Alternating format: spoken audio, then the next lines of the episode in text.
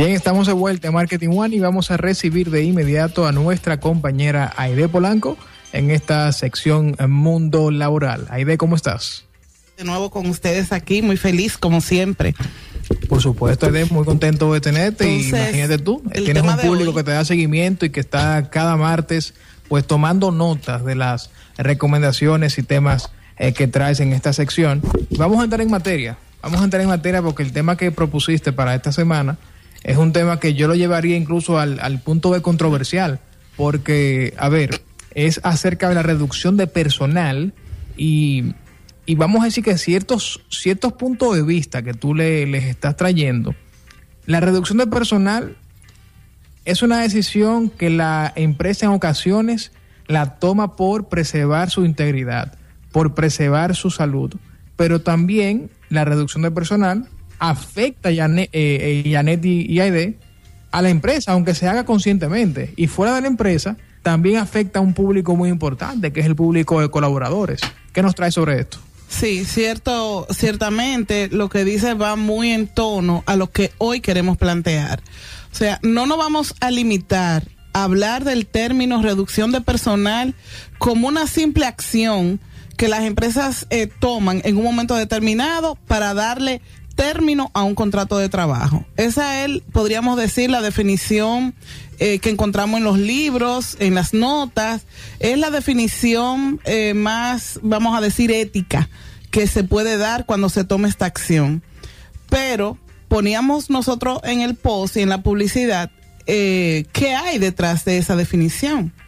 Y ahí realmente ya hablamos de un término, podríamos decir acomodativo, mediante el cual la empresa evita dar explicaciones del por qué decide separar a una persona o retirar a una persona de su área organizacional, de su equipo de trabajo. Entonces, ¿qué mueve el interés de descubrir un poquito más allá el término reducción de personal? Lo siguiente. Por un lado, muchas veces eh, los colaboradores, cuando les toca vivir la experiencia de reducción de personal, no aprenden nada de ese proceso, o sea, no aprenden nada de esa acción que se está tomando con él o con ella y simplemente es como si se dejara en una burbuja la realidad del por qué usted ha pasado a la fila de los reducidos. Entonces ahí es que nosotros decimos, las empresas cuando reducen mantienen un grupo de empleados, ¿verdad? Porque a menos que sea un cierre total de la empresa, no se va a reducir, no se va a disminuir a todo el personal, no se va a cancelar a todos los colaboradores de la organización. Entonces, ¿por qué no se quedó usted en esa, en esa, todavía en esa empresa que sigue activa? Y yo siempre digo la siguiente pregunta. El puesto del cual a usted se le dijo que se iba a reducir, o sea, si, si la persona ocupa una posición y al momento de la salida la razón es reducción de personal, entre comillas, se supone que el puesto se elimina. Entonces, días después usted se entera que hay otro ocupante en el puesto, ¿verdad? ¿Qué cosa? Exactamente. Entonces, a ese punto vamos. ¿Qué nosotros queremos motivar en los colaboradores con este tema?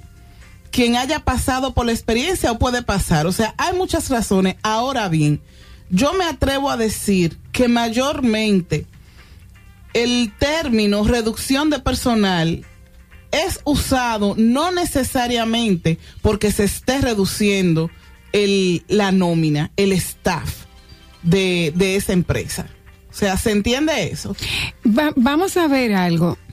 Eh, tú, tú mencionaste dos cosas que quiero destacar de la introducción del tema de hoy sobre reducción de personal en las empresas.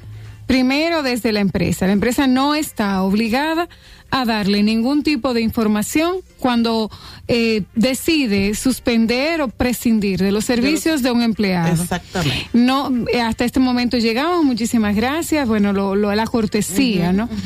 Y lo segundo, desde desde el punto de vista del empleado, que fue donde me tocó más fuerte ahora, porque te cuestiona en base a tus talentos y a tu, a tu estima de que te retiraron de un puesto sin darte mayores explicaciones y luego entonces tú, tú sabes que hay alguien más ocupando, esa posición. el cargo. O lo que es peor, deciden sacar un grupo de personas entre las que estás tú. ¿Por qué? Si tú te consideras una persona buena, un empleado bueno. Exactamente. Es justo eso que tú hablas, Janet, lo que nosotros queremos, motivar al análisis y a la crítica, sobre todo a las nuevas generaciones.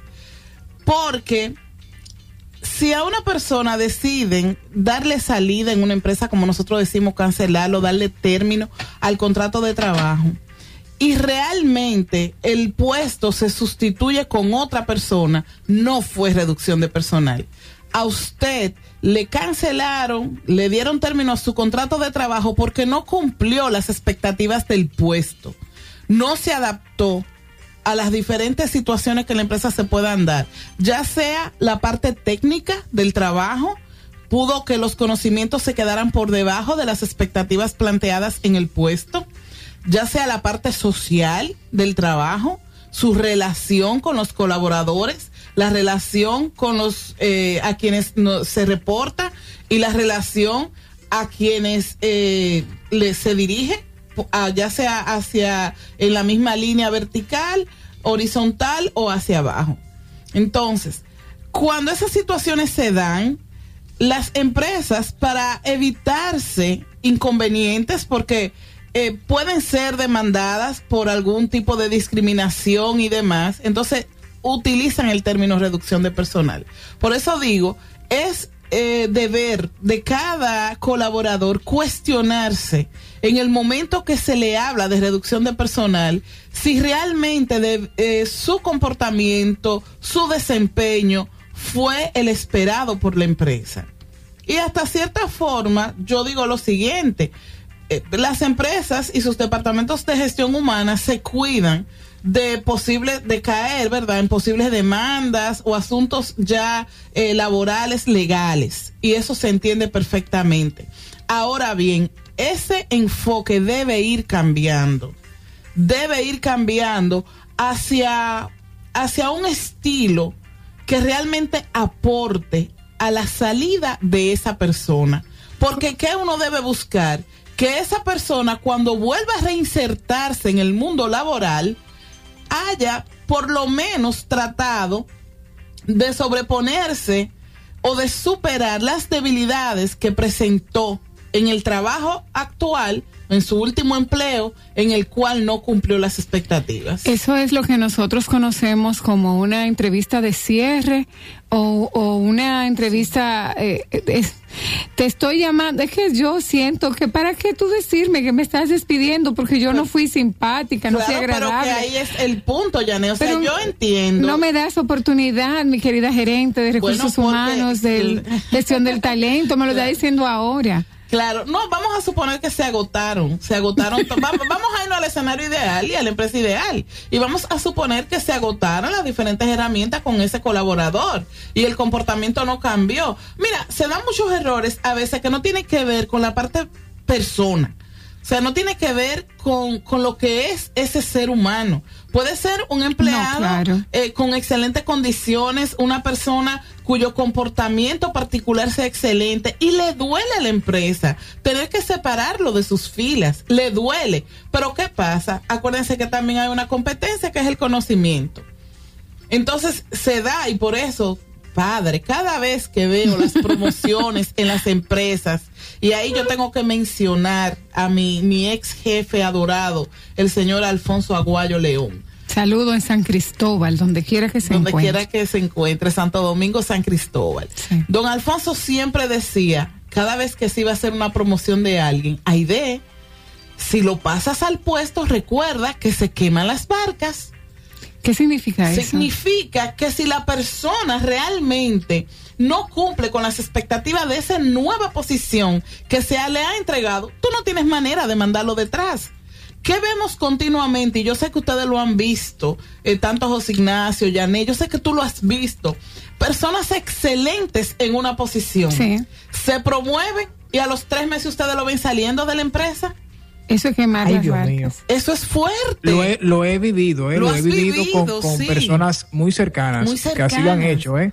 que tú te sorprendes porque tú dices, a ver, pero esto no es lo que tú estabas esperando en cuanto a tu, a tu a tu career path, a tu, a tu trayecto de carrera, ¿cierto? Exactamente. Eh, tenías, o sea, eh, el caso que te traigo es de una persona que tenía aproximadamente ocho años en la empresa, eh, en, una operación, en una posición en operaciones. Él logró entonces, gracias a su desempeño y, y, razones evidentes, cierto, de su rendimiento, le, se le fue ofertado el, la posición de la coordinación de un departamento. Sí. Mm. Tres meses más tarde, señor, no, seis meses más tarde, pues esa persona eh, comenzó a desmotivarse y, que quería en realidad salir de la empresa. Sí, sí. Le, que sorprende, le quedó, grande el puesto. sí, esa es la palabra. O sea, lo más probable es que le haya quedado grande el puesto. ¿Por qué? Porque a las personas hay que prepararlo para ese cambio una persona puede ser, mira a ese ejemplo que tú pones, José Ignacio, una persona que en su posición operacional tenía excelentes destrezas, hacía un trabajo 100% eficiente. Pero ¿qué pasa? A la hora de tú hacer una promoción, señores, hay que hacer un proceso de reclutamiento interno igual a un proceso de reclutamiento externo. Esa persona hay que entrevistarla, hay que hacerle su entrevista por competencias. Tenemos que saber el nivel de liderazgo de esa persona porque va a dirigir un grupo de personas, de colaboradores, ¿verdad? Para no redundar. Entonces, son muchas las condiciones que se deben evaluar al momento de decidir promover a alguien. Porque muchas veces, por querer favorecer, hacemos un daño. Y es peor porque luego, sí, se da muchísimo. Porque es que nos llevamos, a veces tendemos a ser un tanto eh, emotivos, vamos a decir, un tanto emotivos, y vemos el desempeño de una persona en un puesto excelente y demás, y entendemos que así mismo está preparado para ocupar uno de mayor envergadura. Es lo normal, así debe ser, ¿verdad? Que las personas vayan creciendo, pero ese crecimiento debe ir acompañado, ese crecimiento no se da simplemente porque aquella persona lo hace bien o es simpático o es bueno, etcétera. Ese crecimiento tenemos que verlo en todas sus magnitudes y preparar a ese nuevo ocupante, prepararlo para ese cambio. Entonces, ¿por qué? De lo contrario, ya no va a poder eh, reversarse lo que se hizo. Ya, lamentablemente, no le podemos ubicar en otro puesto. Y de hecho, ni se debe legalmente, ni internamente favorece el clima interno de una empresa, ni es tampoco eh, bueno para el mismo para la misma persona que, que acaba de, ocupar un puesto nuevo, ¿verdad? Entonces, eh, ya lamentablemente ahí se tiene que dar por término esa relación laboral que pudo haber sido eh, más fructífera, lamentablemente por una decisión inadecuada, la persona perdió el trabajo. Entonces, esas causas de reducción de personal es lo que nosotros, y es lo, lo que tratamos de motivar en el día de hoy, esa entrevista de salida, Yané, que tú hablas, perfecto. Mayoría de empresas realizan su entrevista de salida y es una forma de que la persona saliente haga un feedback de la empresa. De ah. su opinión libre, porque ya usted no es parte de aquí, desahógese. Es que no, es que hay que saberlo manejar. Exacto, desahógese en ese formulario. Pero ese formulario no le da un feedback al empleado, si te fijas. O sea, ese formulario no está diseñado, las entrevistas de salida no están diseñadas para decirle a esa persona, mira, las condiciones que tú debes mejorar son esta, esta, estas y esta. Lo bueno que pudimos ver de ti durante tu estadía aquí en la empresa fueron tales puntos y los puntos a mejorar, las oportunidades para que tú puedas crecer en otra institución son estos. Si eso se hiciera así, yo te aseguro que sirve de reflexión esa, ese momento, esa acción, esa etapa o esa experiencia que ese colaborador le ha tocado vivir para que mejore. Yo diría, ¿y ya para qué? No, pero excelentes recomendaciones que hace él, porque verdad que de verdad que...